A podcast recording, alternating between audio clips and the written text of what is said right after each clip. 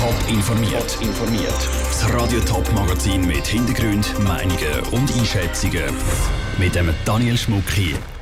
Wie sich die Winterthurer Musikfestwoche im umkämpften Festivalmärz behaupten wollen und wer der neue Besitzer vom Schloss Eugensberg Zahlenstein ist. Das sind zwei von den Themen im Top informiert.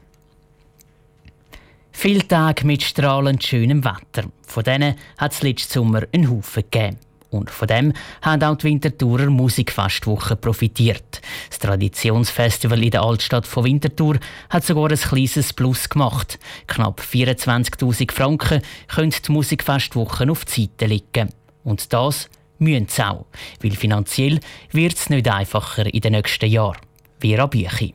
Das grösste Problem der Musikfestwoche sind die Gagen der Bands. Die sind in den letzten Jahren regelrecht explodiert. Bei den grossen Namen ist das schon länger so, aber jetzt steigen eben auch die Preise von Newcomer. Gerade die sind ein bisschen die Spezialität der Musikfestwoche, sagt die Co-Geschäftsleiterin Laura Büssiger. Wir versuchen immer die Bands auf der Steinberggasse zu zeigen, die vielleicht in ein paar Jahren zu den ganz, ganz Grossen gehören. Auch das wird immer noch ein bisschen schwieriger. Wir gehen dort noch ein bisschen mehr in die Nischen rein und uns vielleicht noch ein bisschen mehr darauf fokussieren, dass wir uns auch auf einen einigen und sagen, hey, das ist jetzt der Act, der wird ganz groß und den wollen wir zeigen. Grosse Änderung an der Ausrichtung des Programms soll es trotzdem nicht geben. Aber wie sollen dann die Musikfestwochen reagieren auf die steigenden Gagen? Von Stadt oder Kanton gibt es nicht einfach mehr Geld. Und höhere Ticketpreise sind kein Thema, betont Laura Bösiger. Auch eine Fusion mit einer grossen Agentur schließt sie aus. Wir glauben auch nicht, dass, dass das ist, was unsere Besucherinnen und Besucher wollen. Was wir aber sicher im Hintergrund machen, wir arbeiten sehr eng mit anderen Festivals zusammen, nicht nur im Bereich Know-how-Transfer, zum Teil auch mit Bands, dass man sich absprechen welche Band ist zum Beispiel wann, so ein bisschen in der Nähe. Die Musikfestwoche setzt vor allem darauf, dass die Leute auch wegen dem Ganzen rundherum kommen. In den letzten Jahren haben sie schon das ganze Angebot von Essen und Trinken massiv ausgebaut und das spült mehr Geld in die Kasse. Und jetzt soll noch mehr Kulturprogramm dazukommen. Letztes Jahr haben wir zum Beispiel äh, Lesungen gehabt oder eine Kunstausstellung und das Jahr werden wir zusammen mit dem Gewerbemuseum über Mittag noch ein Gefäß machen, wo man kann Heiligen und Musik geniessen und mit dem Salzhaus zusammen dürfen wir das ja in der Stadt Konzert machen. Das ist auch etwas, wo wir uns besonders darauf freuen. Und wir glauben fest daran, dass das die kleinen, feinen, sympathischen Sachen sind, die dort am Schluss den Unterschied machen. Die wichtigsten Massnahmen haben also weniger mit dem eigentlichen Musikprogramm zu tun, sondern mit dem Gesamterlebnis, das die Musikfestwoche bieten wollen. Bis jetzt ist das Konzept erfolgreich. Ob es finanziell langfristig langt, kann auch Laura Bösiger nicht sagen. Die Vera Büchi hat berichtet. Die Winterthurer Musikfestwoche haben dieses Jahr aber auch noch eine andere Herausforderung. Die Laura Büsiger und ihre Partner in der Geschäftsleitung, der Grégoire Gisolan, hören nämlich auf nach der nächsten Ausgabe im August. Im Moment läuft die Suche nach Nachfolger. Es hat 26 Zimmer. Ein Pool, der so gross ist wie ein Olympiabecken und es liegt hoch über dem Untersee im Kanton Thurgau, das Schloss Euginsberg. Genau das Prunkstück hat jetzt einen neuen Besitzer. Es ist für geschätzte 36 Millionen Franken verkauft worden. Wer der neue Besitzer ist, im Porträt von Elena Oberholzer. Der neue Käufer privat. Er heißt Christian Schmid, ist 38 und wohnt mit seiner Frau zusammen in der Innerschweiz. Mit 26, vor gut zwölf Jahren, ist er von Deutschland in die Schweiz gezögert. Schon dort hat er als junger Mann 17 Millionen Franken versteuert, wie die Bilanz weiss. So ist der Christian Schmid zu seinem Geld gekommen. Der Christian Schmid gehört zu den sogenannten Internetmillionären und ist mit seinem Internetspeicherdienst RapidShare reich geworden. Darauf haben grosse Dateien um und abgeladen werden, vor etwa 10 Jahren. Ein riesen Renner. Aber diese Plattform ist dann auch gern von Softwarepiraten genutzt worden, um illegal Film oder Musik hochzuladen.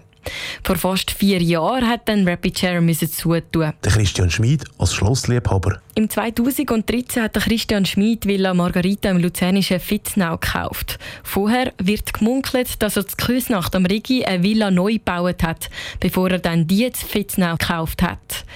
Momentan wohnt er aber nicht dort. Die Villa Margarita wird als See- und Seminarhotel gebraucht. Eine Nacht kostet um die 150 Franken pro Person. Das Porträt von Christian Schmid, der mit seiner Frau ins Schloss Eugensberg zügeln wird. Wie es auf dem Gelände und im Schloss aussieht, kann auf toponline.ch nachgeschaut werden. Radio Top und Teletop haben vor einem Jahr eine Führung bekommen. In zweieinhalb Wochen wählen die Zürcherinnen und Zürcher ihren Regierungsrat neu. Dafür stehen 13 Kandidierende zur Wahl, darunter auch fünf bisherige Regierungsräte. Die Carmen Walker-Späh von der FDP ist eine von ihnen. Sie ist seit 2010 im Regierungsrat und im Moment Volkswirtschaftsdirektorin. Im Rahmen vom Top Polit Brunch hat sie sich der Frage von Lukas Lippert gestellt und ihm dabei als erstes verraten, wie sie auf Winterthur als Podium angereist ist. Also ich war Beifahrerin von meinem geschätzten Regierungskollegen Ernst Stucker. Lieber Großstadt oder Landidylle? Großstadt, ganz klar. Kultur oder Sport? Kultur. Netflix, SRF oder ganz etwas anderes an einem gemütlichen Abend? Nein, äh, vor, allem, vor allem etwas, je nachdem, äh, was äh, als angeboten wird. In den Ferien lieber in die Berge oder ans Meer? Das ist jetzt eine schwierige Frage. Aber Berge liebe ich schon sehr. Was sagen Sie Leute, die Angst um ihren Job haben wegen der Digitalisierung? Das kann ich sehr gut verstehen. Und Digitalisierung, die wird tatsächlich unser Leben ziemlich radikal verändern. Und ich glaube, da müssen wir uns einstellen drauf. Da können wir nicht einfach die Augen verschliessen. Und das bedeutet für mich als Wirtschaftsministerin auch, dass man die Leute mitnimmt, die es vielleicht nicht können und die, die eben auch aufhebt. Was sagen Sie Leute, die ihre, die ihre Krankenkassenprämie nicht mehr zahlen können oder in Sorge sind, dass sie die irgendwann nicht mehr zahlen können? Ja, das ist eine grosse Sorge von der Bevölkerung. Und ähm, das macht auch mir Sorgen. Man muss einfach sehen, wir haben das hervorragendes Gesundheitssystem und das wird immer mehr auseinanderklaffen. Und ich glaube, da braucht es eine, eine offene Diskussion und da braucht es aber auch Eigenverantwortung, dass ich halt dann zum Doktor gehe, wenn ich wirklich ihn auch brauche oder übrigens sie auch brauche und dass man auch darüber reden wo kann man Synergien haben, wo kann man eben zusammenarbeiten, äh, weil an dem Gesundheitswesen verdienen halt schon sehr viele Leute. Wer ist Ihr Vorbild? Ich habe keine Vorbilder, aber ich bin natürlich begeistert über Menschen, die eigenständig ihr Leben gehen, Menschen, die sich auch nicht so leicht aufhalten die für ihre Passion kämpfen, auch für ihre Überzeugung kämpfen und damit auch bereit sind, etwas einzustecken. Das sind für mich Vorbilder. FDP-Regierungsrätin Carmen Walker-Späh im Interview mit dem Lukas Lippert. Die Interviews mit allen Kandidierenden zum Nachlesen gibt es auf toponline.ch. Gewählt wird am 24. März. Top informiert, auch als Podcast. Mehr Informationen gibt es auf toponline.ch.